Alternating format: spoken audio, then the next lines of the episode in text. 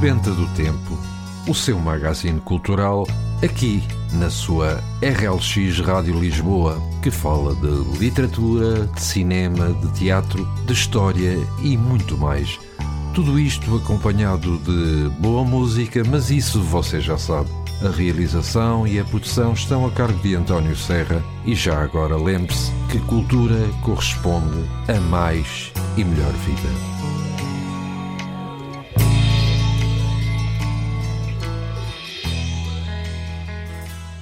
Ora então, muito bom dia para si que nos escuta. O meu nome é António Serra e hoje vou estar consigo num especial Sebenta do Tempo aqui na sua RLX Rádio Lisboa. E é verdade, já estamos em vésperas de mais um fim de semana, por isso, votos de uma ótima sexta-feira. Hoje trazemos-lhe um convidado, o escritor Ricardo Bragança Silveira, com quem iremos ter uma pequena entrevista acerca da sua obra Falso Impacto, com chancela da Emporium Editora. Mas antes de avançarmos para a dita entrevista, vamos ficar com um tema musical com o nome Estou por Tudo, nas vozes de Miguel Araújo e Cláudia Pascoal.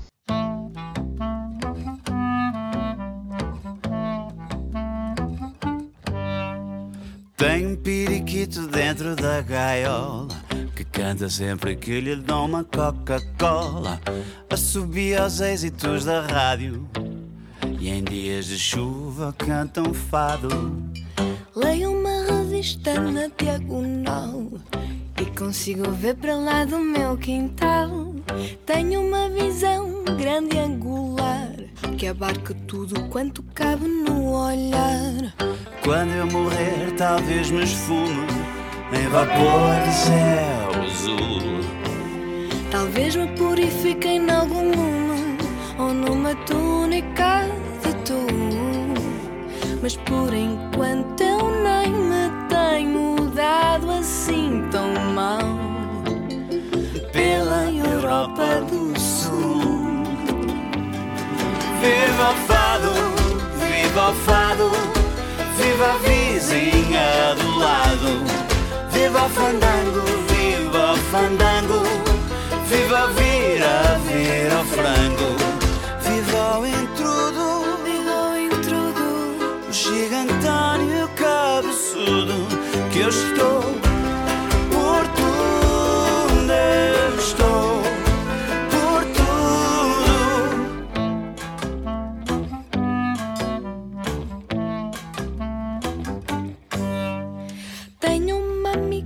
que se derrete sempre que me encontra na internet. Acho que me saiu a taluda às custas de um poema de Neruda. Cedo fui sugado pelo vortex das normas de algum algoritmo simplex. Embati de frente na tragédia de ser meio classe média média. Quando eu morrer, talvez me esfume em vapor de céu azul. Talvez me purifique em algum lume ou numa túnica de tu. Mas por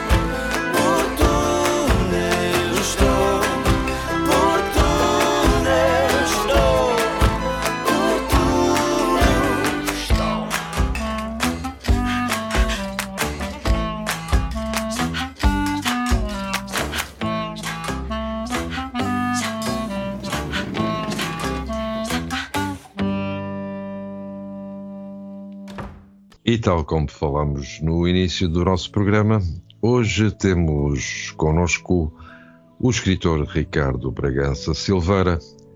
Desde já, muito obrigado, caro Ricardo, pela sua presença aos microfones da RLX Rádio Lisboa para conversarmos um pouco acerca de si e da sua obra.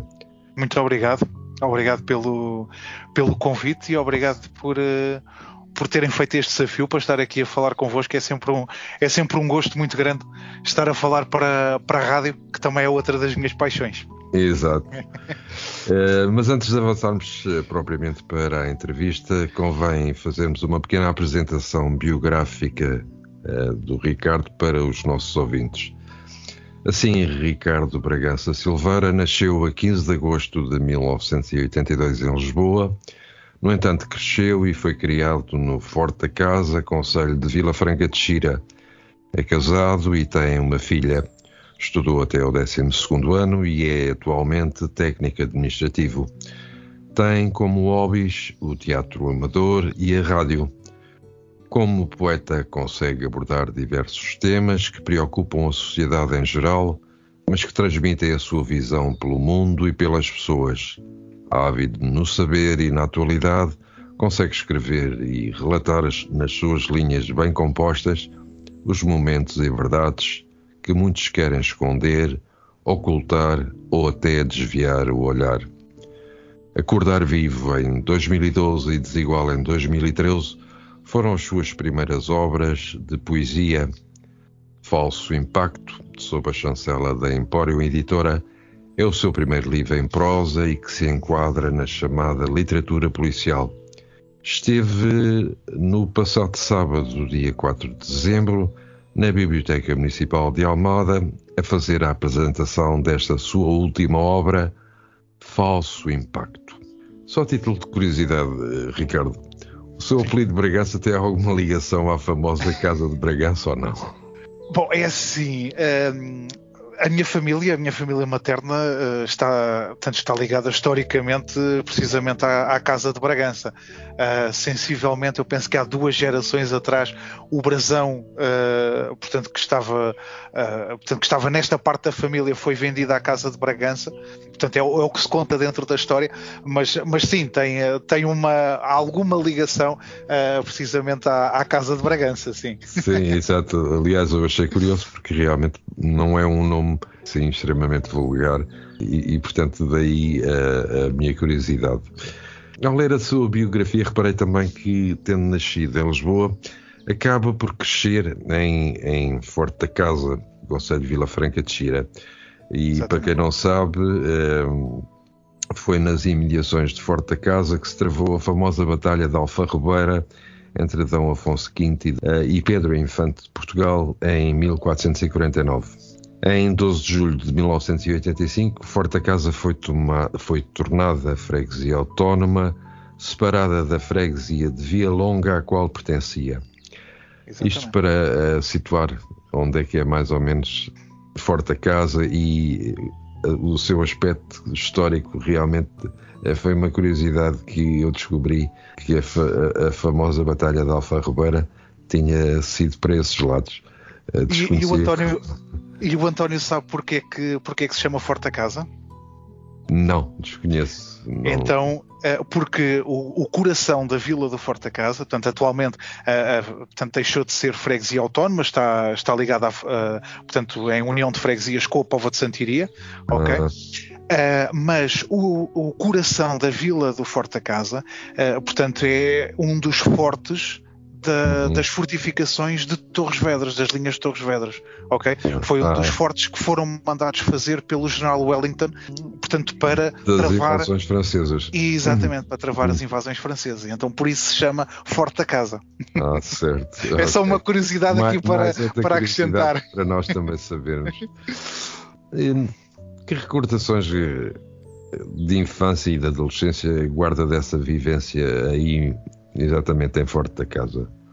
É, não são tantas. É, é assim, desde, desde, por exemplo, desde a construção do, do pavilhão desportivo, uh, que foi que teve anos a ser construído, porque depois uh, houve ali umas falcatruas dos, dos empreiteiros que fugiram com o dinheiro e, pois, e a obra isso, ficou por isso fazer. Isso passa-se muito. Exatamente. Um, portanto, é uma história, uma história bastante, portanto, bastante extensa e, e recordo-me recordo disso, a construção da, da igreja, uh, porque antigamente a igreja era feita, portanto, o, o espaço da, da igreja era numa, num, portanto, num armazém, depois passou para, portanto, construiu-se uma igreja, portanto, uma igreja na altura enorme uh, para aquilo que era a realidade desta, desta vila com muito poucos habitantes. Portanto, a construção, uh, portanto, o desenvolvimento desta, desta vila, uh, praticamente acompanhei, portanto, acompanhei tudo mesmo em criança, portanto, sítios onde eu antigamente ia brincar e que hoje em dia é impossível ir lá brincar porque entretanto claro. construíram construíram casas construíram casas e tudo isso uh, mas guardo guardo muitas recordações e, de, e, mesmo das traquinices que a gente fazia enquanto muitas coisas estavam a ser construídas e que a gente ia para lá uh, ponto, em miúdos brincar uh, e depois ponto, às vezes estragava-se alguma coisa e a gente fugia que era para ninguém nos descobrir. Mas isso pois posso dizer que tive tive uma tive e continuo a ter uma, uma vivência bastante feliz aqui no aqui no Forte Casa, mas tive uma infância bastante bastante feliz com muitas portanto, brincadeiras. Grande parte da, portanto, das suas amizades, com certeza, eh, desde que vive aí, eh, ainda continuam a viver por aí ou já saíram alguns deles para outros sítios? É assim, alguns ainda continua a manter várias amizades aí mantenho, mantenho muitas amizades de, de, infância, mas algumas pessoas foram viver para outros sítios, outros foram, tanto aqui mais para perto, outros, tanto, outros foram para mais longe. Pronto. Isto é, é, é, mesmo assim, vamos, vamos crescendo, tal como os nossos pais também aconteceu a mesma coisa. Também, uh, uh, por exemplo, os meus pais. Uh, portanto vieram para Lisboa, não é? E depois, uh, quando casaram, é que vieram viver aqui para, para o Forte Casa. Portanto, uh, lá está. Isto depois, com o desenvolvimento da vida de cada um, depois cada um vai fazendo uh, de acordo com aquilo que, pronto, que vai, vai sendo melhor para si e para a sua, para a sua família. Claro, é evidente. Presumo que gosta de ler. Existiram na, na sua infância e adolescência livros que, em casa que tivessem despertado esse seu gosto pela leitura e, consequentemente, depois, mais tarde, pela escrita? É sim. Uh, eu ainda. O, o, António falava que eu fiz uma apresentação em. Portanto, agora no sábado. Eu no sábado dizia que eu. Uh, houve um livro que me marcou muito na minha adolescência que foi a aparição do Virgílio Ferreira gostei, é, ao contrário de muita gente que não, não, gosta, não gosta do livro, acho que mais porque era, porque era imposto pelo Plano Nacional de Leitura que ele fosse, portanto, que ele fosse, oh, portanto, que ele fosse lido, não é? Para, sim, sim. Para ser estudado mas, mas eu pessoalmente gostei muito e devo dizer que é dos livros que eu já li mais vezes. Eu já devo ter lido o livro para umas 4 ou 5 vezes. Uhum. Uh, e vou sempre encontrando ali coisas diferentes naquele, naquele livro, sempre que o, que o leio. Uh, portanto, é um, é um livro que, que me marcou, para além dos Maias, de livros de poesia também, nomeadamente pois, Fernando Pessoa. Na minha altura eram os Maias, que eram, eram os livros livro obrigatório de leitura. Eu, eu, tive, eu tive os Maias e tive a aparição. Uhum. Uh, no 12 ano, e então for, foram dois livros com os quais eu tive, tive muito contacto. Os Maias uh, acaba por ser, a meu ver, uma leitura mais difícil do que propriamente a aparição. Uh, mas, uh, mas pronto, estes dois livros possivelmente terão sido talvez aqueles mais, uh, mais marcantes. portanto, isto mais na, na adolescência para, para entrar na fase adulta, não é? Depois uhum. também delirei com os livros de uma aventura, que foram, acho que é um e continua a ser continua a ser uma obra-prima da nossa da nossa literatura juvenil acho que sim, sim. Uh, estão, estão muito bem escritos e muito bem, muito bem conseguidos. Exato. Pois eu estava-me a recordar, pronto, isto, isto é, é, sempre é, o espaço intergeracional é, provoca exatamente essas situações. Eu, na minha altura, é, era o Enid Blyton e os sete e os cinco, as ah, aventuras que na, na minha altura dominavam realmente a literatura uh, infantil-juvenil E, mas, portanto, e foi isso que. Foram esses primeiros livros, a par da banda desenhada, porque também não havia muito dinheiro uh, para comprar. Uh, Exatamente.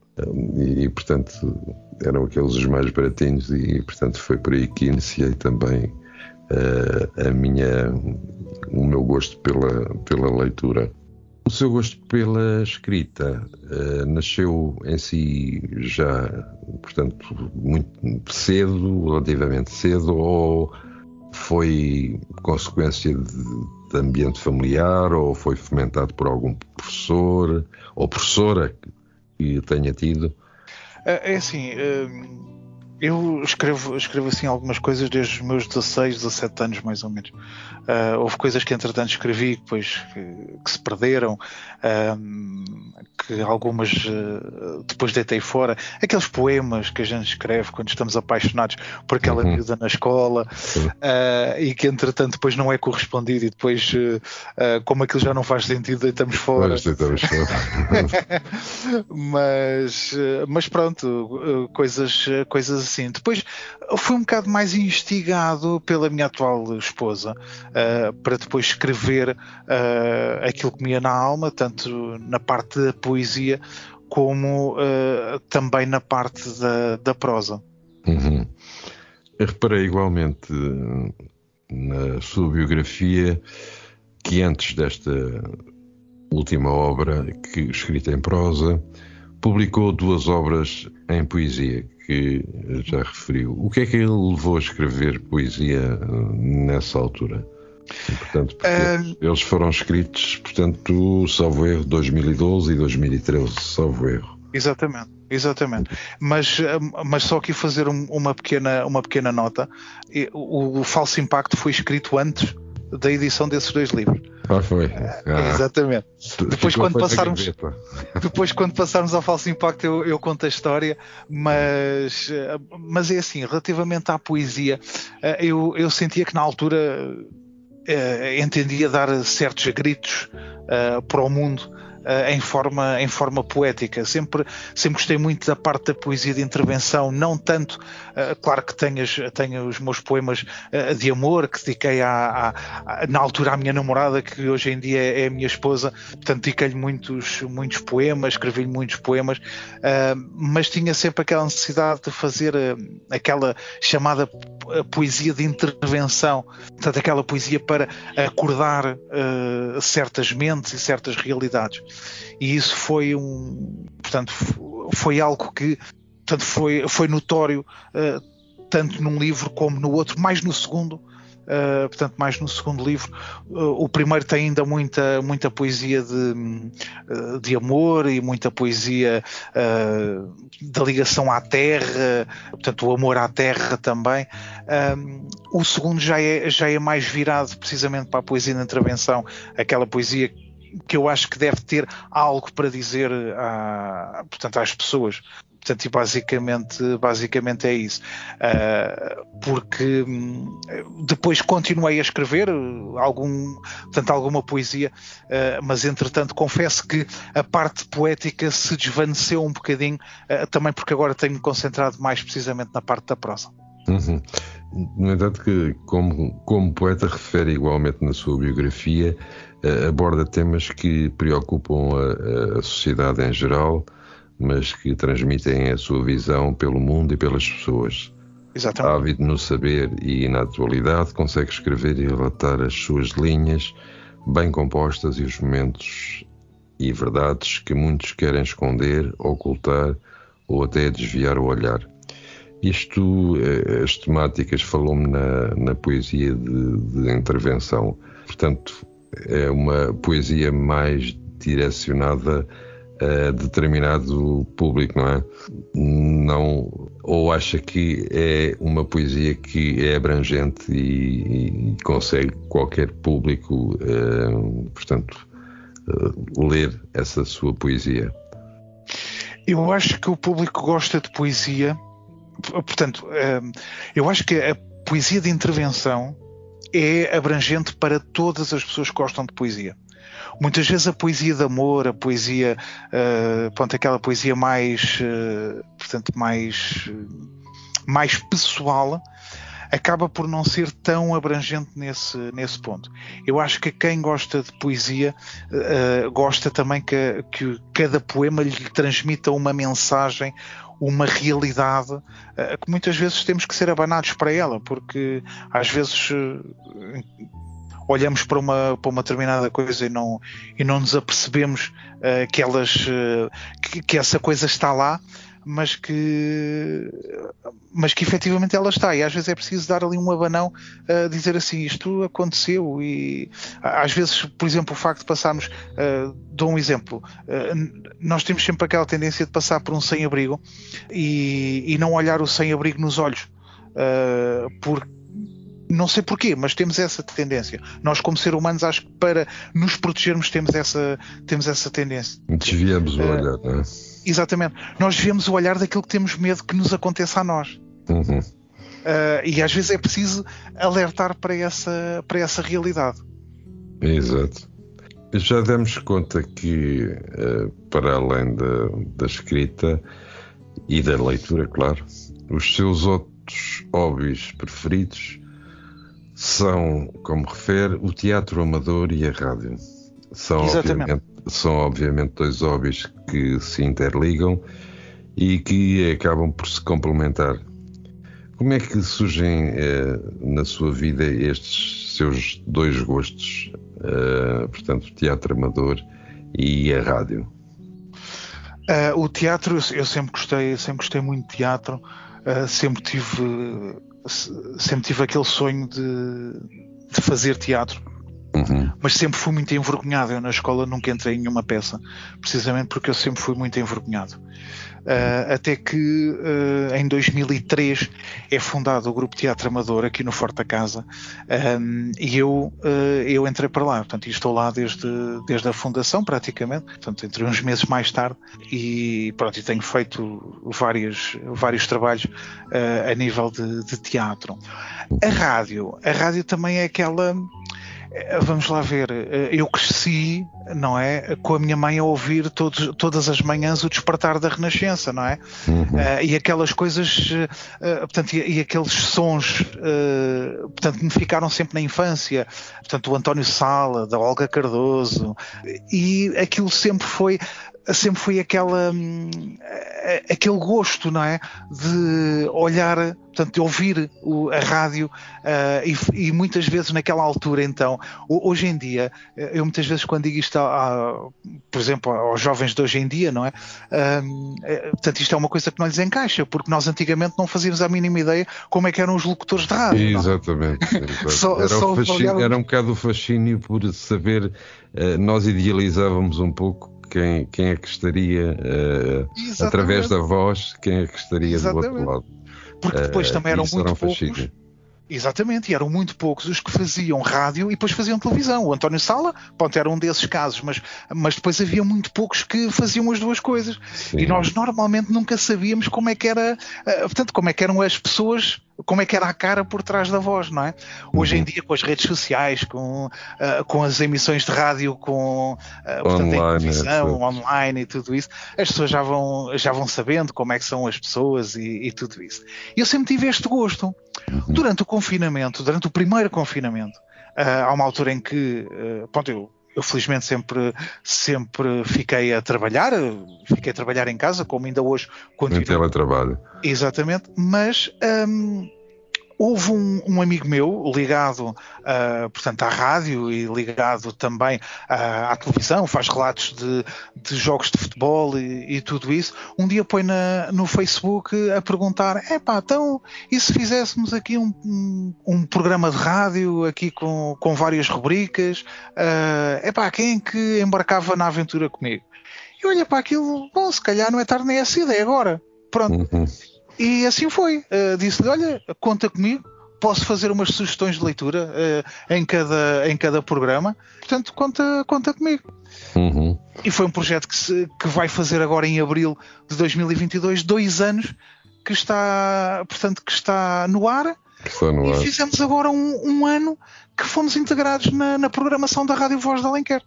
Pronto. Certo, ótimo.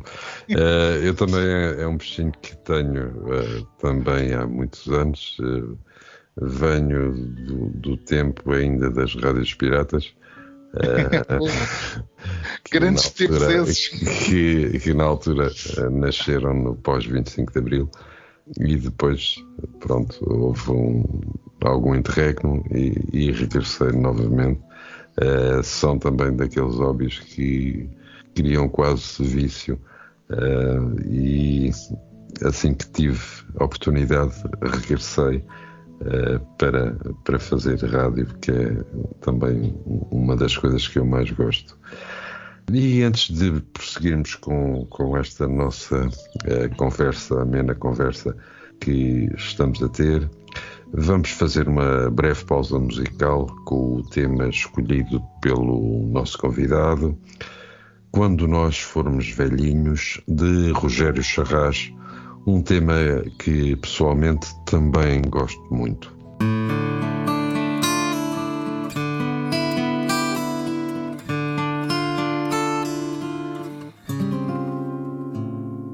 Quando nós formos velhinhos, cá em casa os dois sozinhos, de pantufas e roupão. Se ainda me deres ouvidos, vou buscar-te os comprimidos e cuidar-te da atenção. Se a pensão der para pagar e se o tempo não chegar, vou levar-te de viagem. Podemos ir num cruzeiro, ver os dois o mundo inteiro, nem que seja outra margem. E tocar nos giradiscos aquela nossa canção. Será que a menina dança?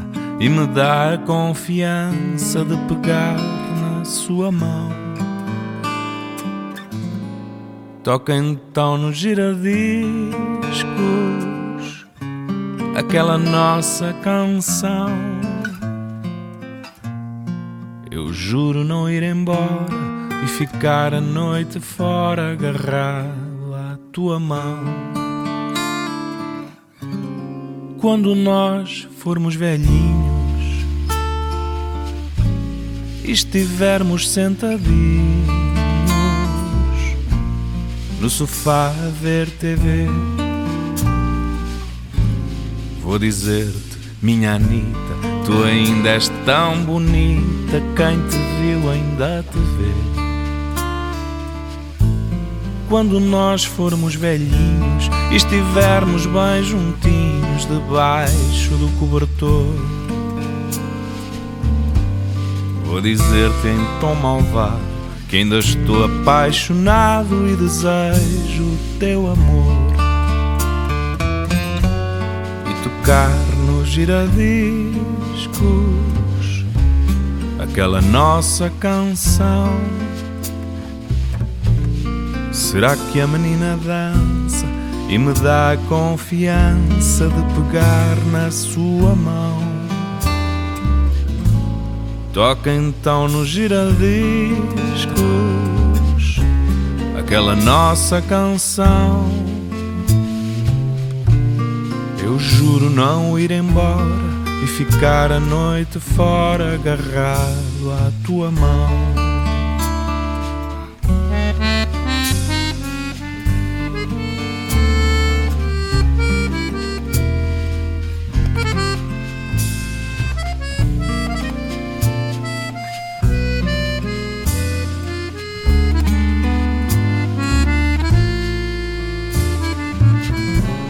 Toca então nos giradiscos aquela nossa canção que eu juro não ir embora e ficar a noite fora agarrado à tua mão.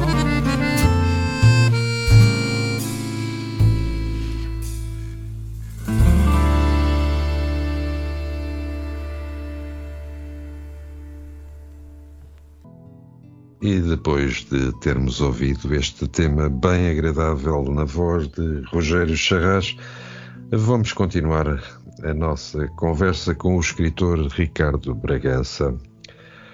Uh, já agora, Ricardo, houve alguma razão especial para a escolha deste tema musical? Eu acho que é um tema que hum, eu, eu, tive a oportunidade, a honra, uh, por assim dizer, de ter uma, uma conversa online com o, com o Rogério Charraz e eu, eu disse-lhe uh, que era das músicas mais bonitas que, portanto, que eu já ouvi nos últimos tempos.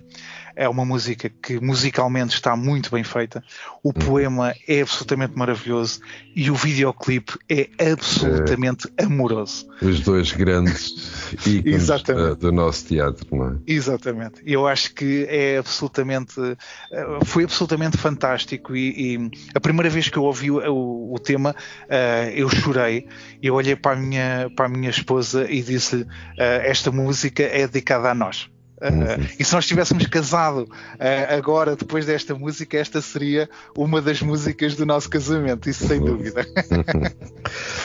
é, é, realmente muito, muito bonita. E vamos agora falar então desta sua última obra a ser lançada, O Falso Impacto, que teve a apresentação pública, como já referiu, no passado sábado, dia 4 de dezembro, na Biblioteca Municipal de Almada. Penso eu eh, que já antes tinha sido apresentada, certo? Sim, sim. É, é, este livro foi. Este livro era para ter sido lançado no dia 29 de março de 2020. Uhum. em, período, em, período de pandemia, em Exatamente. de pandemia, não é? Du, duas semanas antes entrámos em estado de emergência, pronto, uhum. e foi tudo, foi tudo cancelado. E ficou tudo aqui em suspenso. Uh, fiz uma sessão online uh, a apresentar o livro, uh, não, mas não é a mesma coisa. a presença do público, a interação com o público é totalmente diferente quando é presencial do que quando é online. É lógico que podemos fazer muitas coisas online e a pandemia mostrou-nos isso, mas também não devemos perder este contacto com o público. Sim, sim, sim, sim. A primeira sessão pública que tenho, portanto, presencial uh, foi em São João da Pesqueira. Uh, em pleno coração do Alto Douro Vinhateiro, que é a terra do meu pai, e também considero um pouco como também a minha terra, para além do Forte da Casa, uh, também São João da Pesqueira é também a minha terra. E um, numa altura em que nós aqui nesta zona estávamos com tudo, uh, tudo fechado novamente, por altura de junho, julho, uhum lá em cima as coisas não estavam. Aliás, nem tinha havido nenhum caso de, de Covid. Uh, e o Presidente da Câmara desafiou-me para fazer a, o lançamento então uh, lá uh, em São João da Pesqueira. E assim foi. O livro foi lançado em São João da Pesqueira. depois tenho vindo a fazer, portanto, mais algumas ações.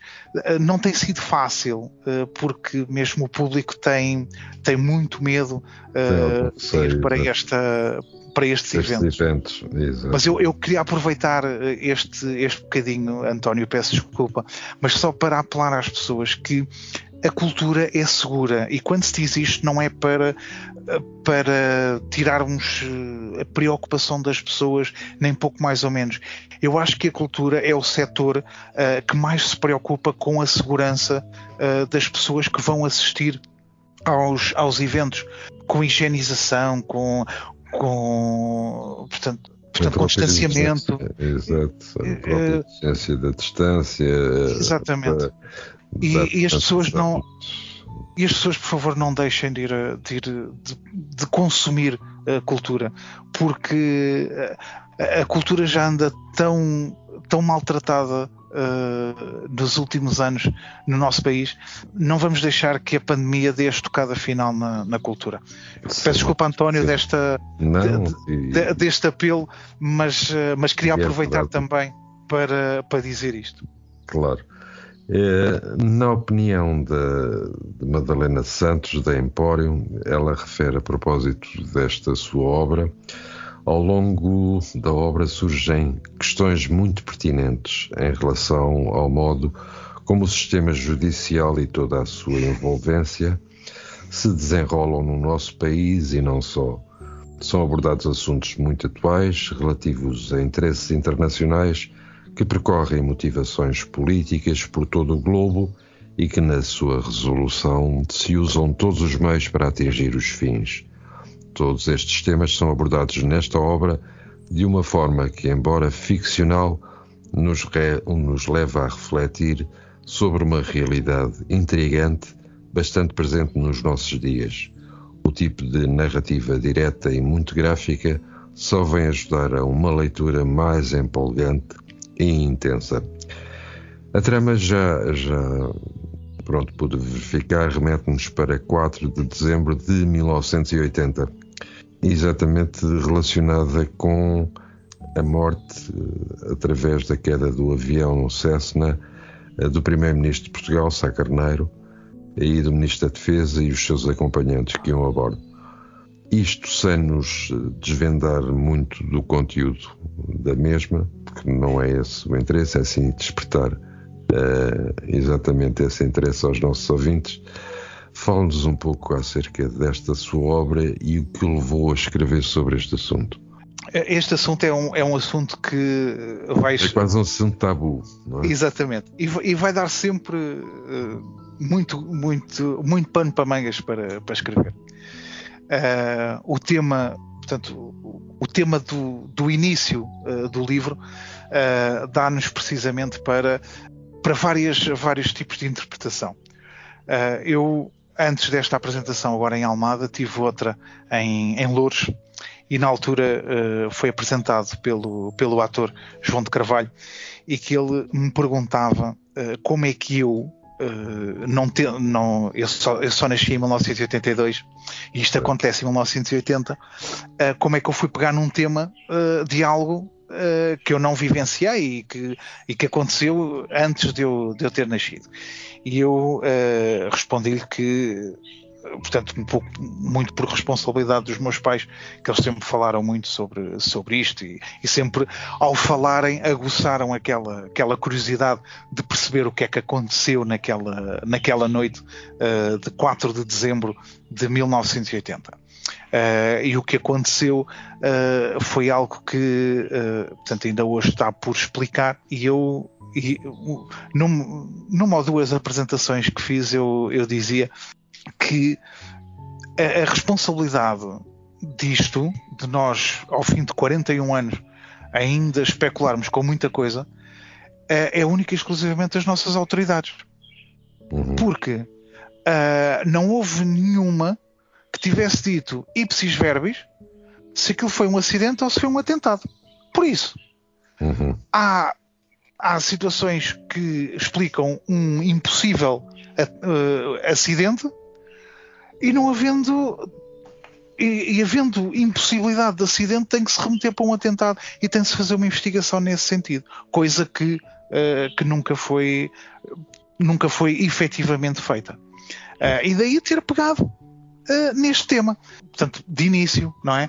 Depois, claro. entretanto, passamos também para outro, portanto, que aconteceu sobre o suicídio de um, de um, jornalista também num dia 4 de dezembro, mas em 2000 uh, em que ele se atira da ponte 25 de Abril. Uhum. Muita coisa está por explicar quanto a essa, quanto a essa situação. Terá sido suicídio? Não foi? Foi obrigado a suicidar-se? Foi levado a isso?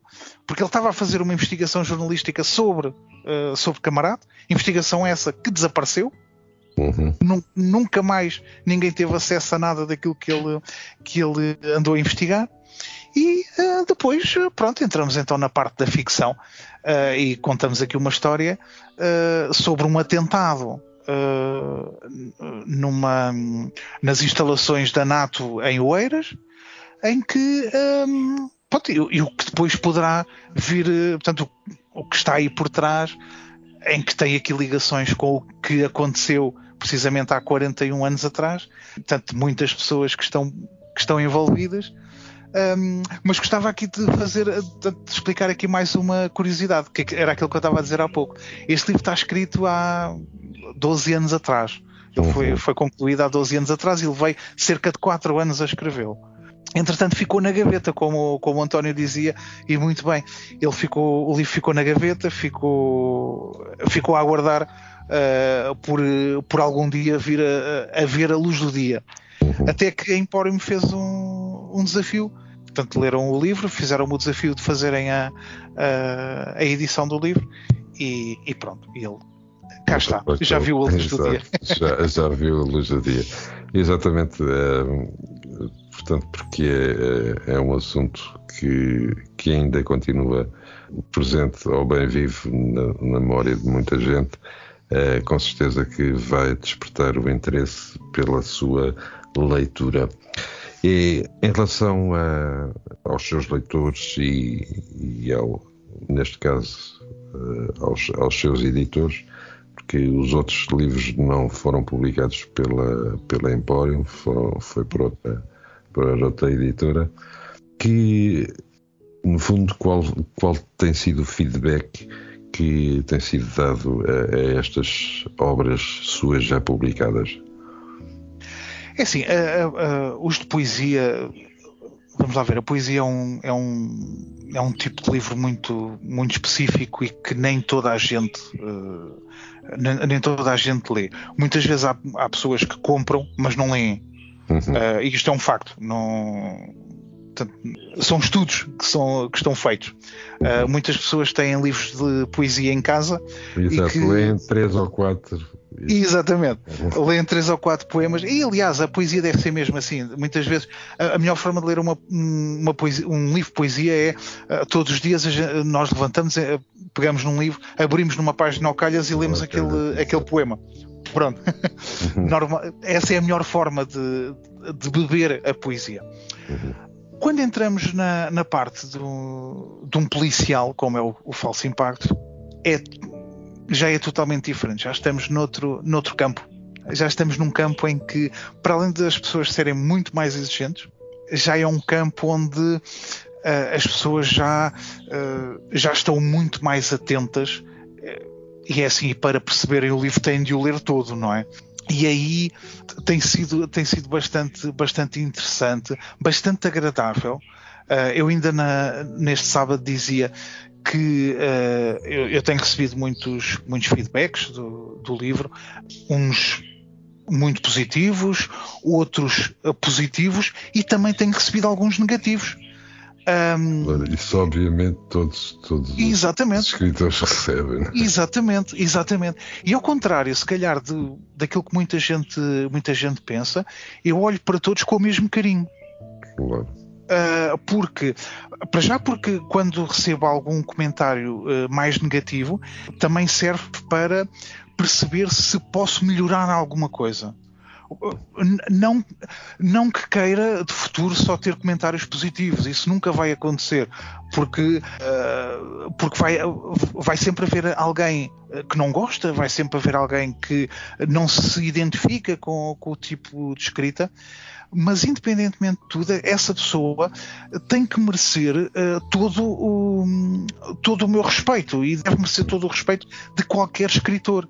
Porque essa pessoa, independentemente de tudo, disponibilizou uma parte do seu dinheiro, do seu orçamento para comprar um livro, não é? Uhum. Leu e depois um, teve o cuidado de também dispensar um pouco de tempo para mandar o feedback, seja ele positivo, seja ele negativo. Claro. E isso deve de dar muito respeito, uh, portanto, a no, portanto, a qualquer escritor uh, dessa pessoa, porque essa pessoa uh, teve esse cuidado de, de mandar o, o feedback. E eu leio todos os, os feedbacks que, que, me chegam do, dos livros, gosto sempre imenso deles. É, como disse, até mesmo os, os negativos eu gosto, porque também ajudam, ajudam a melhorar, ajudam a detectar algum erro que, que também acontece. Não, isto é mesmo assim, às vezes há ali certas coisas que uh, têm um ou outro erro que não foi detectado e que, olha, detectei aqui esta situação, uh, pronto, isto aqui não, não bate uma coisa com a outra, uh, pronto, qualquer coisa assim.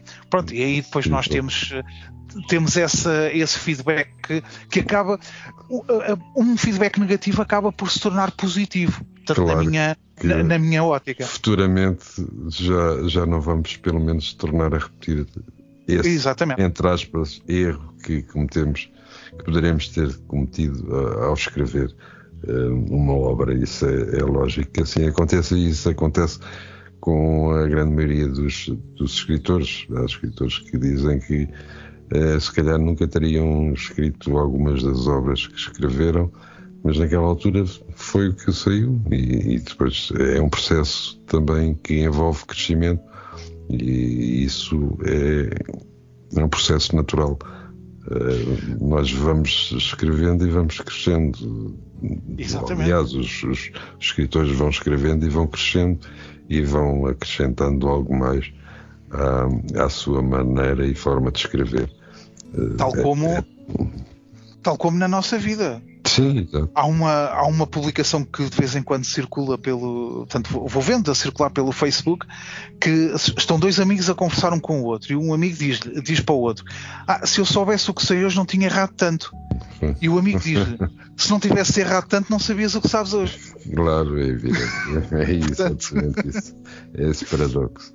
Na sua vida, houve alguém que eh, tenha sido, por assim dizer, o seu mentor ou a sua referência eh, enquanto escritor? Uh, Luís Miguel Rocha. Luís Miguel Rocha. Uhum. Infelizmente, infelizmente já faleceu, uh, mas foi um, foi um grande escritor português, do qual tive, tive o gosto de ser amigo dele. Uh, e que deu muitos conselhos para, para enverdar por este, por este caminho. Uh, deu-me deu muitos conselhos que ainda hoje, ainda hoje os recordo. Uh, mas o Luís Miguel Rocha foi um, uma grande referência na minha, na minha vida literária. Uhum. Entretanto, em relação ao, ao, estímulo familiar eh, e de amigos para continuar a escrever, é manifestamente eh, positivo? Ah, isso é. Eu, te, eu tenho amigos que, por vontade deles, eu escrevi um livro todos os anos. que isto eu tenho, eu tenho amigos que já me estão a perguntar quando é que quando é que sai o próximo e que querem que, portanto querem uh, querem ler mais porque gostaram muito do, do portanto do falso impacto e que e querem ler querem ler outro. Uh, eu efetivamente já tenho outro livro escrito, está em fase de revisão para depois uh, ser, ser enviado para, para a editora, uh, pronto, para ver a viabilidade de, de edição, uh, mas, mas por vontade deles, eu, aliás, eu há alguns que eu lhes digo a eles, bem, vocês até era todos os meses, não? Que eu, que eu escrevia, que eu escrevia um livro.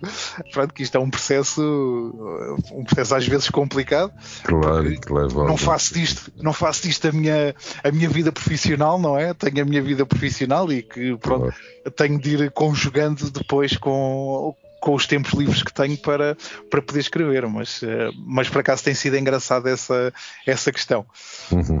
Em relação a, portanto, a esta literatura, portanto, ele acaba por se integrar, por assim dizer, na, na literatura policial, que no fundo eh, aqui há uns anos atrás era uma literatura considerada menor, mas foi quase que redescoberta e hoje eh, é considerada uma das literaturas a par de, de todo o outro tipo de literatura, uma literatura com muito bons escritores.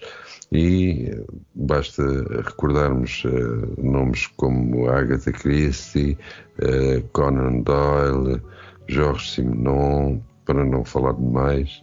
Uh, portanto, que possivelmente eram lidos na altura só por meia dúzia de pessoas, mas que depois vieram a modificar um pouco esse, esse cognome de literatura menor que era atribuída a, a esse tipo de pronto de, de escrita.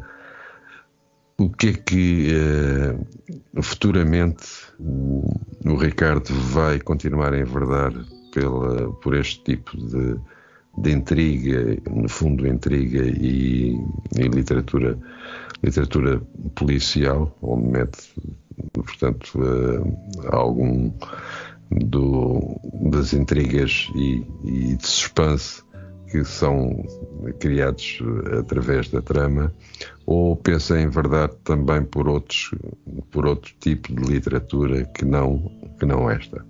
É assim, eu, eu normalmente não, não costumo fazer fazer grandes grandes previsões a única coisa que eu posso dizer é que o, o livro que eu acabei de escrever agora uh, é também um livro policial, uhum. uh, precisamente porque também é o género literário que eu, portanto, que eu mais gosto de, de, ler, porque eu entretanto depois quando entrei na minha fase na minha fase adulta voltei depois a, a ler portanto ia ler com alguma regularidade e precisamente é mais os, os, thrillers, os policiais, eh, eh, é mais esse tipo de livros que eu gosto, gosto de ler.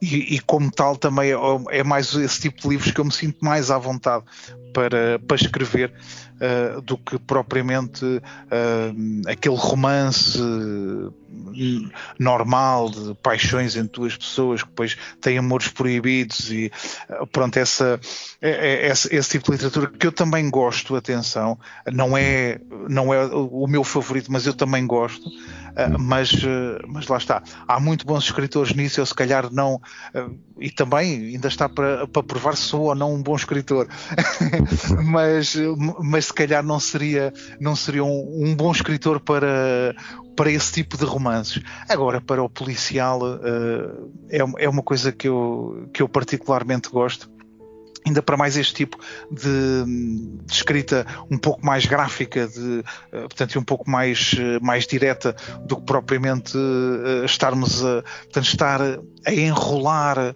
um assunto Uh, não sei quantas páginas pode ser dito em duas páginas. Se eu posso dizer uma coisa em duas páginas, não vou dizer em dez. Eu digo em duas. Ponto final.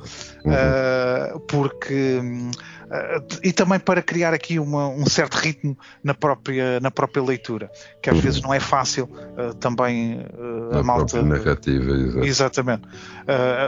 porque depois também muitas vezes quando se entra em numa descrição muito prolongada acaba sempre por ser muito complicado. Uhum. Isso acontecia um bocado com nosso, os nossos românticos Exatamente. Exatamente. Passava um capítulo a descrever, um, sei lá, uma parte de um jardim ou uma parte de uma casa. Ocupava aliás... um capítulo inteiro, mas era, era pronto, era, era, um estilo de escrita, pronto, de época.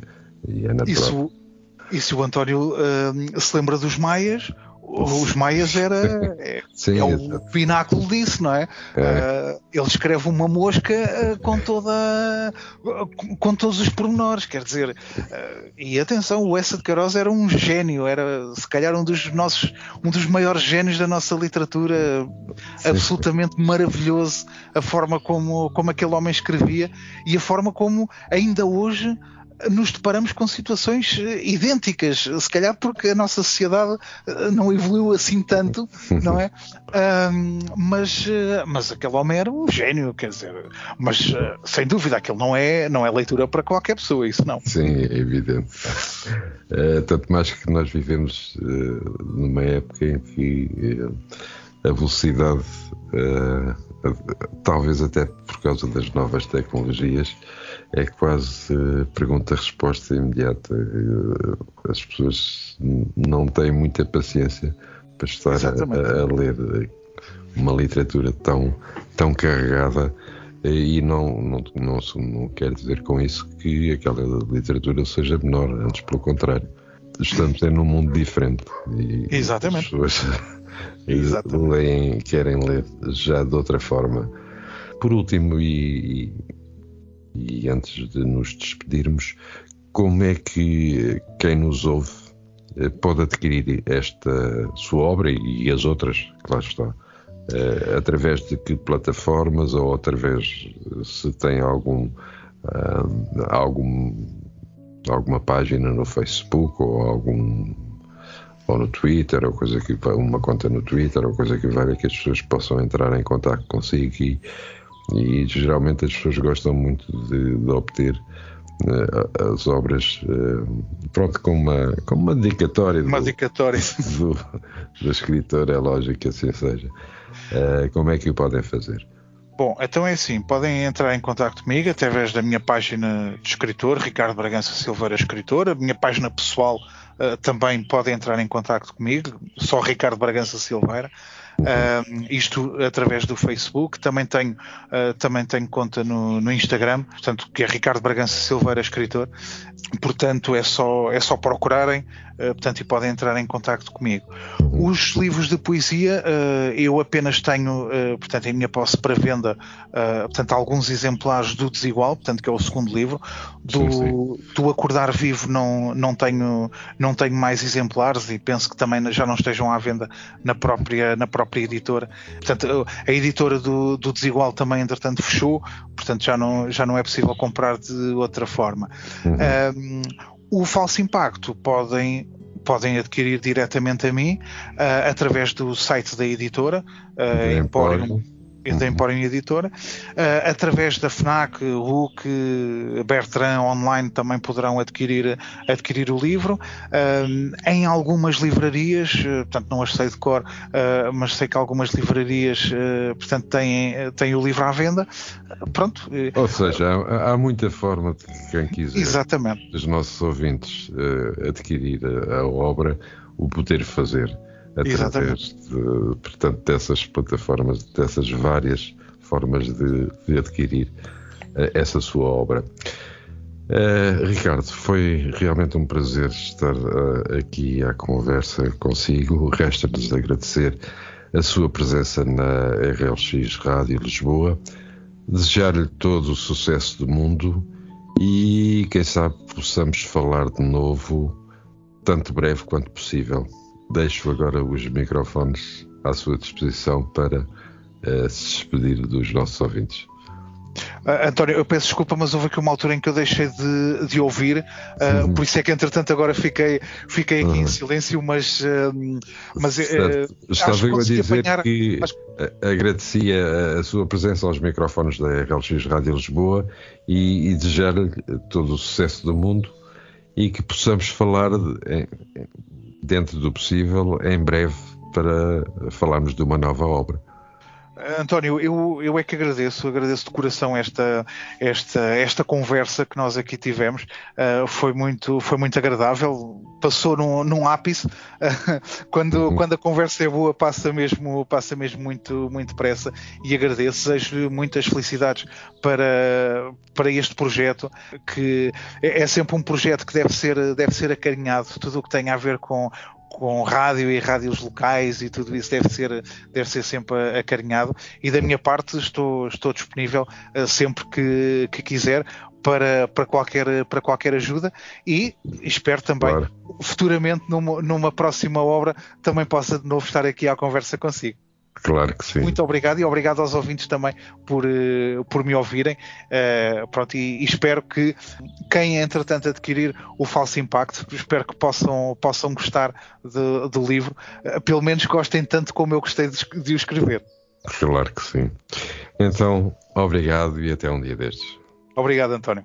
E depois de termos estado à conversa com Ricardo Bragança, e antes de nos despedirmos, eh, vamos deixar-vos com um tema musical, desta vez eh, com a banda Starlight Campbell Band, com o tema Take Time to Grow Old. Take time to grow old. There's no need to fade away. Don't give up, they always say, before you're gone. Take time to grow old.